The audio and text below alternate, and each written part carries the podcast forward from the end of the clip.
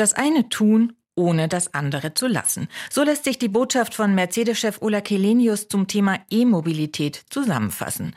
Der Luxushersteller, so Kelenius, setze deshalb auch weiterhin auf den Verbrenner. Bei Bedarf soll dieser bis in die 2030er Jahre angeboten werden. The customers can also feel comfortable to get top-end product in both categories. Kunden und Investoren könnten darauf vertrauen, von Mercedes in beiden Segmenten weiterhin Top-End-Produkte zu bekommen, so Kelenius. Bis 2030 rechnet Mercedes damit, dass rund die Hälfte der verkauften Pkw E-Autos oder Hybride sein werden.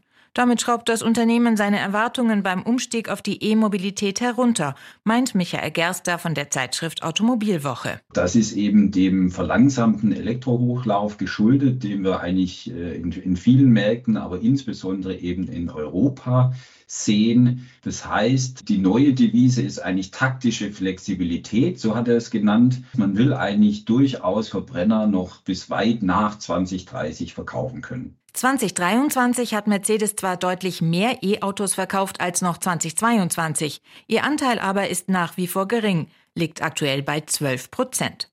Die EU hat eigentlich beschlossen, dass ab 2035 keine neuen Verbrenner mehr zugelassen werden sollen.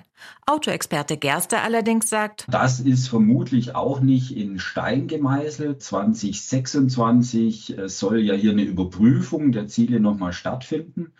Und ich halte es für durchaus wahrscheinlich, dass es zu einer gewissen Aufweichung kommt. Und das würde natürlich auch für Mercedes zum Beispiel bedeuten, dass man im Wettbewerb besser aufgestellt ist, denn man kann dann länger Verbrenner verkaufen und die bringen ja im Moment noch hauptsächlich das Geld. Letztes Jahr lag das Betriebsergebnis von Mercedes bei knapp 20 Milliarden Euro.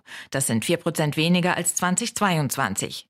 Fürs aktuelle Jahr rechnet Mercedes mit einem Betriebsergebnis leicht unter dem von 2023, auch weil die wirtschaftliche Lage insgesamt und auf den Automobilmärkten außergewöhnlich unsicher sei, hieß es heute.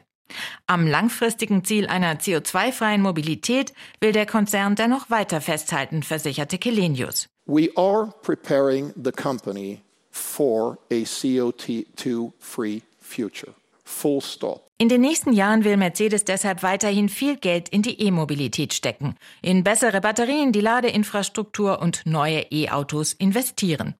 Aber klar sei auch, so Kelenius, der Wandel hin zur E-Mobilität verlaufe nicht geradlinig, sondern es gehe auf und ab. Und eine ganze Weile wird der Verbrenner vermutlich auf diesem Weg noch mit dabei sein.